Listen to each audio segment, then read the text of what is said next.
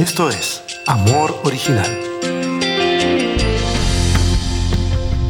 Hoy comenzaremos la serie, hoy comenzamos la serie Las siete mesas del escándalo. Este va a ser un recorrido en el que estoy tomando como referencia siete mesas que a mi juicio destacan en el Evangelio de Lucas y que muestran el cómo, con el solo hecho de sentarse en esas mesas, Jesús desafió los sistemas sociales y religiosos de la época y también veremos la forma en que quiere seguir haciéndolo hoy.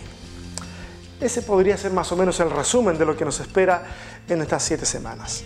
Eh, si bien yo quiero que tú estés presente en estas siete semanas y que te comprometas, no conmigo, sino contigo mismo, a poder pasar por este tiempo de aprendizaje, no puedo garantizar que vas a saltar de emoción cada vez que escuches los sermones, los mensajes. Es más probable que en algunas ocasiones, de hecho, quieras dejar de escuchar. Pero te aseguro que, aunque no coincidas en todo lo que quiero compartirte, si resistes, que esa es una posición un poquitito este, pesimista, ok. Si logras disfrutar esta serie, eso positivo, este mensaje puede cambiar tu percepción de la vida, de Dios y del Evangelio para siempre. Tal vez son grandes palabras para anunciar una serie, pero es que el, poder transformador de esta serie no está en mi elocuencia o lo que yo pueda decir o no decir. Eh, está en el texto que vamos a analizar y, y cómo la riqueza está ahí. Es simplemente querer verla. Hoy no solo quiero hablarles de un pasaje de la escritura y ya. Lo que quiero hacer es explicarte más o menos mi proceso de aproximación al texto bíblico. Y creo que si logro explicarlo, tú también podrás aplicarlo a tus lecturas y esto puede ser todavía más constructivo. Ok, partamos entonces. Los evangelios se nos presentan, o las historias de los evangelios se nos presentan como en grandes olas, grandes movimientos, que frecuentemente obviamos estos grandes movimientos. Eh, y cuando los obviamos, obviamos estos, estas grandes olas de las que estoy hablando, terminamos leyendo la Biblia con un nivel de fragmentación enorme. Nos concentramos en versículos específicos que hacemos emerger, por supuesto, muchas veces fuera de sus contextos, y desde esa nueva posición elevada que les dimos a, a ese versículo que lo elevamos, los usamos para defender posturas doctrinales, e incluso, y eso es lo más lamentable, los usamos para atacar a otros. Seguramente tú has visto eso en redes sociales, como de un lado se tiran versículos bíblicos y del otro bando se tiran otros versículos bíblicos, haciendo de la Biblia un objeto, haciendo de las palabras de Dios contenidas en ese texto un instrumento egoísta. Pero cuando entendemos que cada libro de la Biblia está tremendamente conectado entre sí, podemos ver esas grandes olas, esos grandes movimientos e incluso, incluso detectar interrupciones de ese ritmo de olas y descubrir incluso posibles intervenciones que no pertenecen al autor o autores originales. Aunque disculpen este lapsus ni siquiera académico, pero más complicado de lo que hubiese querido. Discúlpenme por eso. Prometo, prometo no hacerlo nuevamente en estas transmisiones eh, en vivo, ¿ok? Eh, bueno, no sé si es una promesa que puedo cumplir totalmente, pero ok, es mi intención. Sigamos. En esta primera mesa es una que encontramos en Lucas capítulo 5, versos del 27 al 32. Y esta mesa la he titulado la mesa de los marginales. Eh, lo que vamos a encontrarnos en ese pasaje es el llamamiento de Leví. Y tengo mi Biblia por acá. Disculpen que salga del, marco de escena. Vamos a dejar que esta cosa enfoque nuevamente y vamos a leerla. Y si tienes tu Biblia, búscala también. Dice, después de esto salió Jesús y se fijó en un recaudador de impuestos llamado Leví, sentado a la mesa donde cobraba. Sígueme, le dijo Jesús. Y Leví se levantó y lo dejó todo y lo siguió. Luego Leví le ofreció a Jesús un gran banquete en su casa y había allí un grupo numeroso de recaudadores de impuestos y otras personas que estaban comiendo con ellos. Verso 30. Pero los fariseos y los maestros de la ley, que eran de la misma secta, les reclamaban a los discípulos de Jesús. ¿Por qué comen y beben ustedes con recaudadores de impuestos y pecadores? No son los santos los que necesitan médico, no son los sanos, perdón, los que necesitan médico, sino los enfermos, les contestó Jesús. No he venido a llamar a justos, sino a pecadores, para que se arrepientan. Dejo el texto, la Biblia por allá. Interesante pasaje. Ok, lo primero que, que puedo notar de esta historia es que al principio hay una invitación a mirar hacia atrás, hacia atrás de lo que ocurrió antes. El verso 27, que fue el primero que leímos, dice, después de esto. Entonces uno se tiene que preguntar, bueno, después de qué? Entonces decidí ir, y acá es donde estoy explicando mi proceso a través del cual logro acercarme a ese texto. Entonces decidí ir hacia atrás. Y como esto se trata del llamado de Mateo al seguimiento de Jesús, a ser un discípulo, me fui hasta el inicio del capítulo que la NBI ha titulado Llamamiento de los primeros discípulos. Y como esto tiene que ver con los inicios del ministerio de Jesús, decidí ir hasta la primera aparición ministerial de Jesús, un capítulo más atrás. Y me detuve en ese capítulo más atrás, en el 4, en el verso 18 del capítulo 4. Jesús está en la sinagoga, le entregan el rollo del profeta Isaías para la lectura y desde ahí lee un verso y luego de leerlo va a decir lo siguiente, hoy se cumple esta escritura en presencia de ustedes. Por favor, no crean que me perdí en el camino, ¿ok? Todo esto está conectado y es maravilloso observarlo en perspectiva. Verán, el verso que Jesús lee dice así. Un segundo, voy a buscar mi Biblia. Ok, ya estoy en foco. Dice más o menos así. El Espíritu del Señor está sobre mí, por cuanto me ha ungido para anunciar buenas nuevas a los pobres.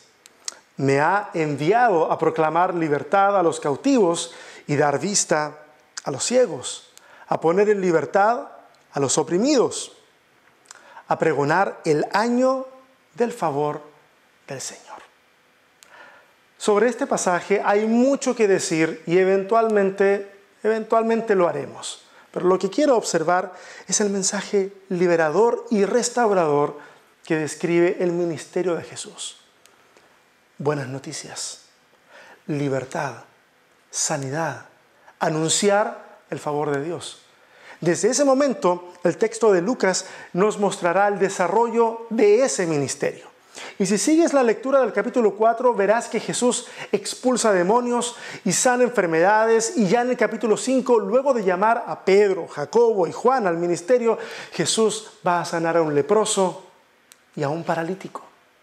Jesús está haciendo la obra que anunció antes en la sinagoga. Está sanando, liberando, restaurando. Ahora permítanme detenerme en las acciones sanadoras del capítulo 5, que es el capítulo que contiene la historia que estamos viendo o analizando el día de hoy. Jesús sana a un leproso. Y hay algunas cositas que quiero mencionar sobre eso. Eh, los leprosos estaban marginados de la sociedad, lejos de toda comunión, incluso con sus familias. Ni hablar del resto de la sociedad, ni hablar de la religión eran impuros y la reacción de la gente era de evitarlos a toda costa. Jesús sana después del leproso, por lo menos en este capítulo, a un paralítico, otro marginado de la sociedad, incapacitado de sustentar a su familia, digo, sustentar a su familia en caso de que hubiese quedado paralítico eh, por algún accidente después de haberse casado. Pero no solo eso, excluido también del ritual religioso, pues era prohibida la entrada a, a, la gente minusválida con algún defecto físico, la entrada estaba prohibida incluso a los patios del templo. Y no solo eso, además cargaban sobre sí no solo la enfermedad, sino el estigma o el prejuicio social que decía que si alguien estaba enfermo era consecuencia del pecado. No han cambiado demasiado las cosas al respecto en algunos círculos. Es por eso que el mayor escándalo al momento de la sanidad de este paralítico en realidad no es la sanidad, sino que Jesús perdone sus pecados. Un perdón fuera de los márgenes del templo, fuera de los márgenes del sistema religioso. Dos marginales han sido restablecidos social y religiosamente. Y es entonces, entonces que leemos el verso 27 al que hacíamos referencia. ¿Cómo es que decía? ¿Se acuerdan cómo decía el verso 27? Decía, después de esto salió Jesús. Después de haber anunciado la intención de su ministerio, después de haber sanado a muchos, después de haber llamado a los discípulos o algunos de ellos, después de haber reintegrado a la sociedad a dos marginales. Todo lo anterior ha establecido las bases para un escándalo aún mayor. Jesús ahora llama al discipulado, llama al seguimiento a un recaudador de impuestos. Uno que sin estar enfermo físicamente ha sido excluido de la comunión del pueblo y por supuesto de la religión. Uno que es considerado traidor de la nación por ser parte del engranaje de opresión que Roma ha impuesto en la región. Este recaudador, de impuestos acepta el llamado y dice el texto que lo deja absolutamente todo. No solo eso, prepara la primera de las mesas del escándalo. Una mesa que ofrece a Jesús y en la que Jesús se sienta con, con el mayor de los sagrados junto a sus discípulos, por supuesto. El texto dice que en la mesa, además, se sientan otros recaudadores de impuestos, es decir, otros rechazados. Pero además de los recaudadores de impuestos, no importa cuántos sean, el texto dice que hay más gente. Gente que los religiosos de aquel tiempo van a considerar, si tú lees el texto, los van a considerar, los van a llamar pecadores. Palabra que para nosotros a lo mejor hoy puede significar algo más suave, pero que en la época describe a otros marginales que son rechazados, probablemente por considerarles reprobos en su conducta moral, adúlteros, prostitutas, minorías rechazadas, que de seguro están sentados en esa mesa. La crítica, por supuesto, no se hace esperar. Y los fariseos le reclaman a Jesús no, los fariseos no son tan valientes o no se han atrevido todavía a reclamarle demasiadas cosas a Jesús. Lo hacen a sus discípulos. Pero el que contesta la crítica no son los discípulos, sino Jesús. Él toma la crítica y la contesta. Jesús dice, no he venido a llamar a justos, sino a pecadores, para que se arrepientan.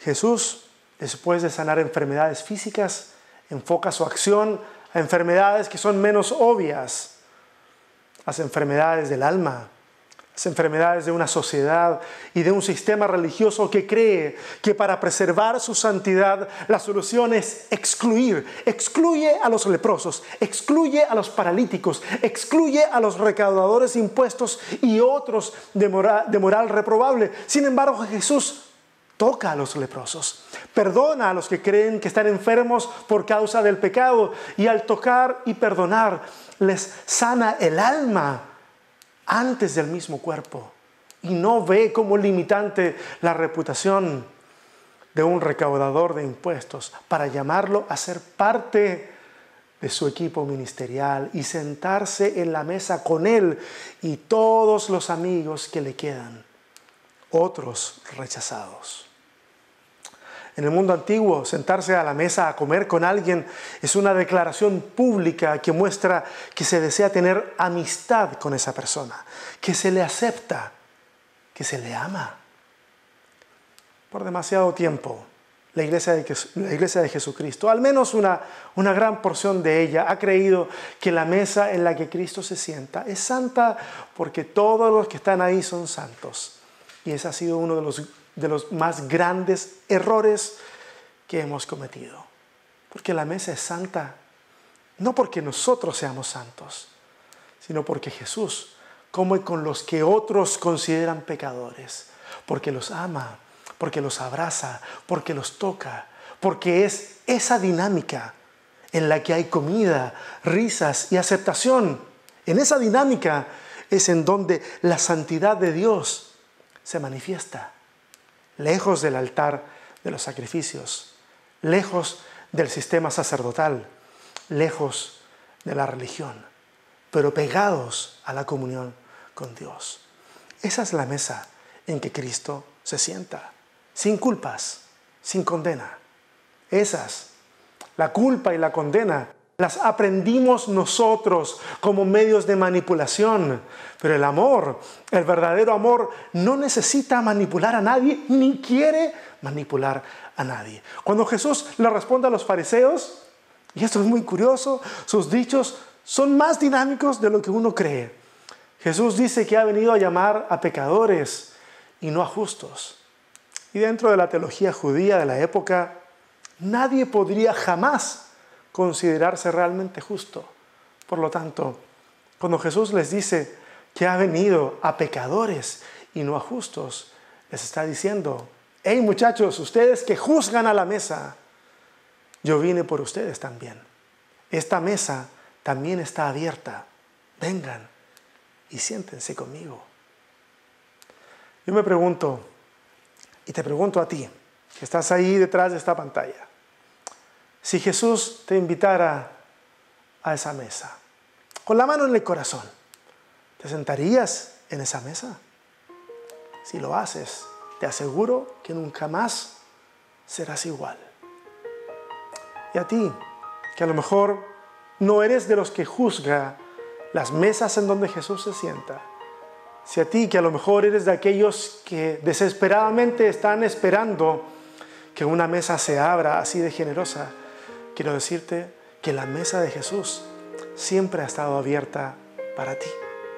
Y te pido perdón en nombre de el cristianismo en particular por las veces en que se te negó un asiento en la mesa que Jesús abre para compartir con todos. Oremos. Gracias Señor. Gracias Señor por esta tarde en la que hemos cantado, en la que hemos compartido tu palabra.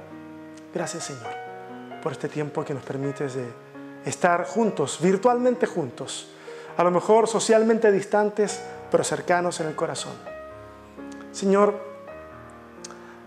danos la fuerza para poder deshacernos de nuestras cargas religiosas que nos impiden aceptar a otros, a otras, pensando que si se sientan conmigo, entonces todo esto se va a descontrolar y esto ya no va a ser lo santo que yo quiero que sea. Permítenos entender que a veces eso santo que nosotros creemos que es, es simplemente eso, algo que nosotros creemos que es y nada más. Y que tu plan es diferente y que tu plan es de aceptación es de restauración. Muchas gracias Dios. Que tu bendición alcance a todos los que hoy tuvieron la posibilidad de escuchar este mensaje y que podamos multiplicarlo en otros durante los días que vienen. Amén. Gracias, gracias por conectarte esta semana. Hoy empezamos suave. Hay mesas mucho más escandalosas.